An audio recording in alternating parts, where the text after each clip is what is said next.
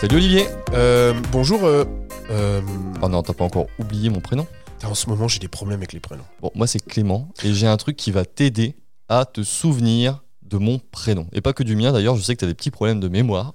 Donc aujourd'hui, je voulais parler, au-delà de l'outil, avant de rentrer en tout cas dans l'outil, d'un mécanisme qui, que sont les cartes mémo, ce qu'on appelle aussi les flashcards. T'as déjà entendu parler de ça? J'ai adoré ça. C'est comme ça que j'ai appris le néerlandais. Alors ça s'utilise beaucoup en effet dans l'apprentissage des langues, dans l'apprentissage de la phonétique, enfin dans des apprentissages un petit peu entre guillemets rébarbatifs et très euh, euh, ouais rébarbatif. Je crois que c'est le mot. Répétitif. Répétitif, Ah, exactement. ouais. C'est le mot que je cherchais. Bah, par exemple, moi j'avais. Alors, moi, mes flashcards, c'était des magnifiques cartes en Bristol, en carton épais avec des lignes. Alors, je suis fan de On, ça. on en parlera, on en parlera à la fin de ce podcast parce que j'ai une petite surprise pour toi. En fait, il va y avoir deux outils en un et il y a un outil qui est Figital. Bon, bref.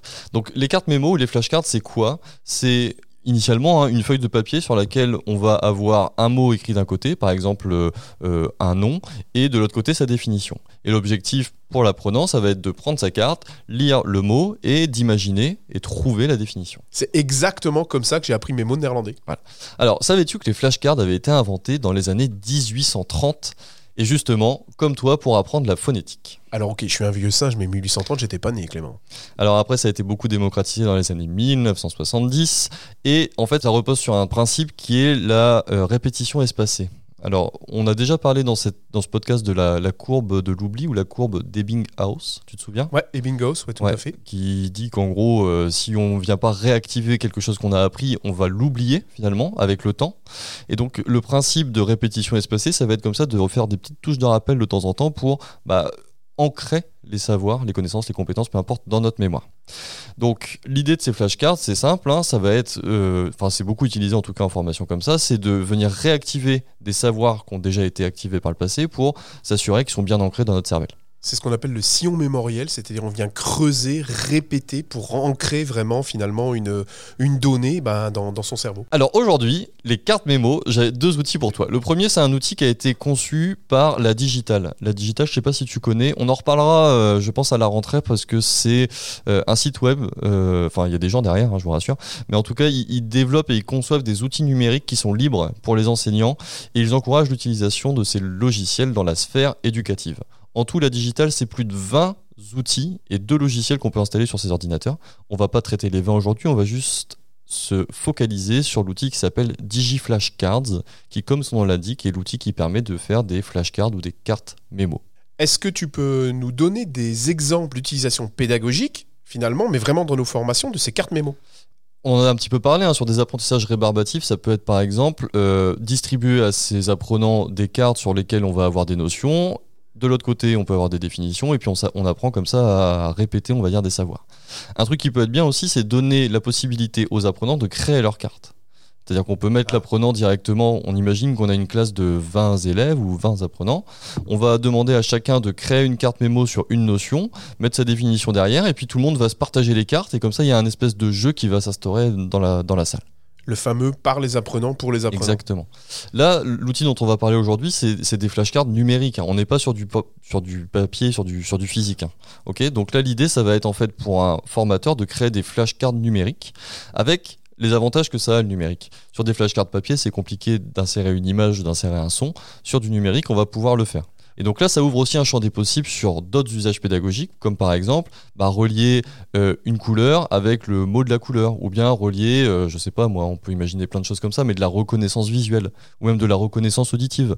On met un cri d'oiseau et on demande bah, quel est l'oiseau, et hop, on retourne la carte et il y a la bonne réponse derrière. Ouais, c'est excellent. Bon, c'est excellent. J'invente un peu des trucs comme ça, mais on, on voit qu'il y a un potentiel en tout cas qui est, qui est assez fort, et dans, toujours dans ce, de- ce principe de, de répétition espacée, c'est plutôt pas mal pour ancrer des savoirs. Ouais, amené par le digital. Tu nous rappelles le nom de l'outil et puis maintenant, est-ce qu'il est difficile euh, à utiliser? Comment ça marche? Alors, l'outil, donc comme je le disais, développé par la Digital, ça s'appelle DigiFlashcard.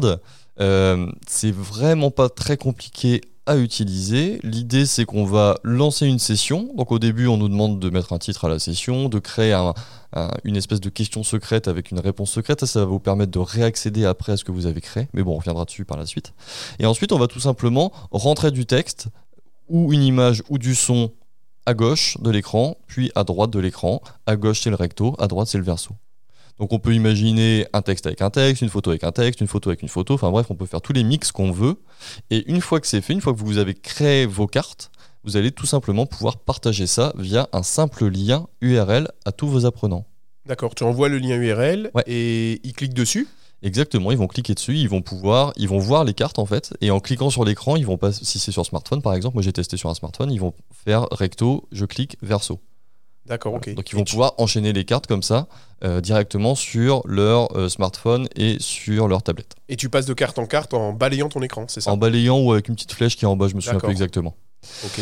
En tout cas, moi je trouve ça super simple à utiliser. Vous avez la possibilité d'intégrer aussi des CSV si vous avez beaucoup de questions. Vous imaginez par exemple, euh, je sais pas, moi vous voulez faire euh, les verbes irréguliers en anglais. Bah, Il y en a beaucoup des verbes irréguliers. Plutôt que de se faire tout sur l'interface, vous pouvez faire un fichier CSV. Donc vous téléchargez le modèle, vous remplissez la case de gauche, la case de droite, vous rechargez tout ça et ça vous fait une base de données énorme de euh, flashcards. D'accord. Ça, c'est vrai que c'est ta passion pour Excel. J'adore. Euh, vous pouvez intégrer en iframe sur un site web ou sur un LMS, c'est possible. Et petit truc en plus, vous avez un QR code qui est généré automatiquement. Donc vous avez le lien de partage, le QR code direct, et vous pouvez en fait directement, par exemple, l'afficher dans votre salle de classe ou, euh, ou l'envoyer par mail à vos apprenants, par Ça exemple. donne plein d'idées. Tu mets le QR code à la fin de la journée et tu, les- tu repars euh, en ancrage avec les, tes flashcards de la journée. Exactement. Donc facile, Excellent. en ligne, 100% en ligne, partage via un lien, possibilité de venir modifier ses cartes ensuite grâce à la petite question secrète dont j'ai parlé tout à l'heure. J'ai encore une question. Ouais. L'apprenant, il doit avoir un compte? Non, pas de compte, c'est accès comme ça direct. Franchement, c'est super simple. Je suis fan. Vraiment simple. Alors je t'avais promis une petite surprise parce que c'est le dernier épisode avant de partir euh, dans nos vacances d'été. Tu m'as parlé de Figital. Ouais, toi je sais que t'aimes bien le Figital. Ouais. Donc on rappelle Olivier ce que c'est le Figital à nos auditeurs? Le Figital, c'est la contraction de physique, donc un, un outil physique, et digital. C'est-à-dire que vous allez avoir quelque chose en main de physique, mais qui va vous amener vers quelque chose du digital, ou vice-versa. C'est ça le Figital. Et Tout alors, des, des 10 sur flash, 10. des flashcards Figital, tu veux dire que je vais avoir des cartes en main? Alors, Oxford a sorti il y a peu des cartes, donc ça s'appelle Oxford 2.0, on vous mettra tous les liens qui vont bien sur Internet. Donc c'est des cartes physiques, Euh, ça vaut 6 euros les 80 cartes, et au bord de ces cartes, sur les quatre bords, vous avez des petits repères. Et ces petits repères, quand vous allez passer une application dessus, donc l'application est gratuite et s'appelle Scripzy, ça va flasher la carte. Et donc ça va vous la euh, numériser en fait directement sur votre téléphone. Alors, quel est l'intérêt d'avoir ce type de carte? Euh, On imagine les apprenants d'aujourd'hui qui révisent leur bac, par exemple. Ils sont très attachés à avoir, euh, enfin, en tout cas, à leur smartphone et au format numérique. Donc, ils vont pouvoir créer des cartes physiques, les scanner, et puis ensuite, dans le bus, ils vont pouvoir rejouer leurs cartes, par exemple. T'imagines, ça, c'est génial. Et ce qui est intéressant, c'est que tu as l'acte d'écrire, en fait. Et ouais, Et je pense que tu apprends mieux en faisant une synthèse en quelques points et en écrivant, plutôt que toujours le digital et le portable. exactement. En tout cas, ça permet aussi, moi je trouve un truc intéressant, c'est d'utiliser le portable des apprenants. On a tendance des fois à se battre avec, euh, ranger vos portables. Moi je trouve ça bien de se dire, bah, on utilise le smartphone comme un outil d'aide à l'apprentissage. Mais tu es bien d'accord que l'entrée des cartes se fait manuellement? Manuellement, Et il y a une re- physiquement. Il y a une reconnaissance euh, d'écriture non, en fait, l'application va, euh, comme je disais, hein, repérer les, les petits tags dans les coins et en fait va vous faire une espèce de photo globalement de votre flashcard, recto puis verso, et va vous créer un jeu comme ça. Alors, un truc que je trouve génial en formation, on en parlait tout à l'heure quand on disait faire produire par les apprenants pour les apprenants.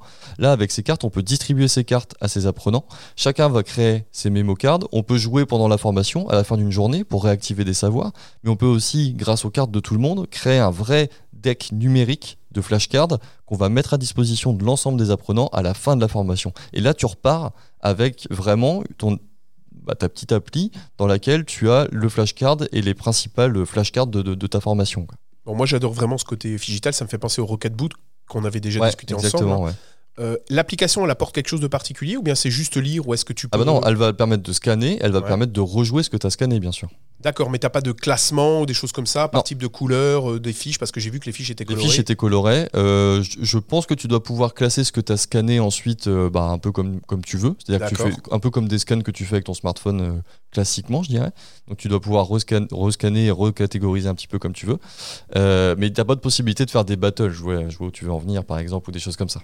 Ouais, ou bien tu sais, par type de carte, couleur, une telle couleur, c'est tel, hum, je dirais, euh, je sais pas moi, thème ou des trucs comme ça. Bah, les cartes, tu peux les acheter avec en effet des couleurs. Donc je disais à 80 euros les 6 cartes. Euh, ça s'achète sur internet assez c'est facilement. quoi, 80 euros les 6 cartes? Pardon. Non, c'est l'inverse. 80 cartes, 6 euros. J'ai failli mourir là. Ouais, me là, ça aurait été un petit peu cher. Ouais. Euh, donc 80 cartes, 6 euros. Et moi, je trouve ça vraiment intéressant euh, bah, pour l'usage que, je vous ai, que je vous ai décrit juste avant. Faire écrire par les apprenants et créer finalement quelque chose à la fin qui que chaque apprenant reparte avec les cartes de tout le monde pour pouvoir réviser et réactiver ses savoirs pour combattre cette courbe de l'oubli des bingos. Non, mais c'est bien, c'est bien, franchement. Et puis le côté figital, moi je suis fan. Ouais, moi je trouve ça pas mal. Merci Clément. Donc ce sera notre dernier outil Dernier avant les outil, vacances. et c'était un double outil en fait, un Digi Flashcard, ouais. puis euh, Oxford 2.0 et Scribzy.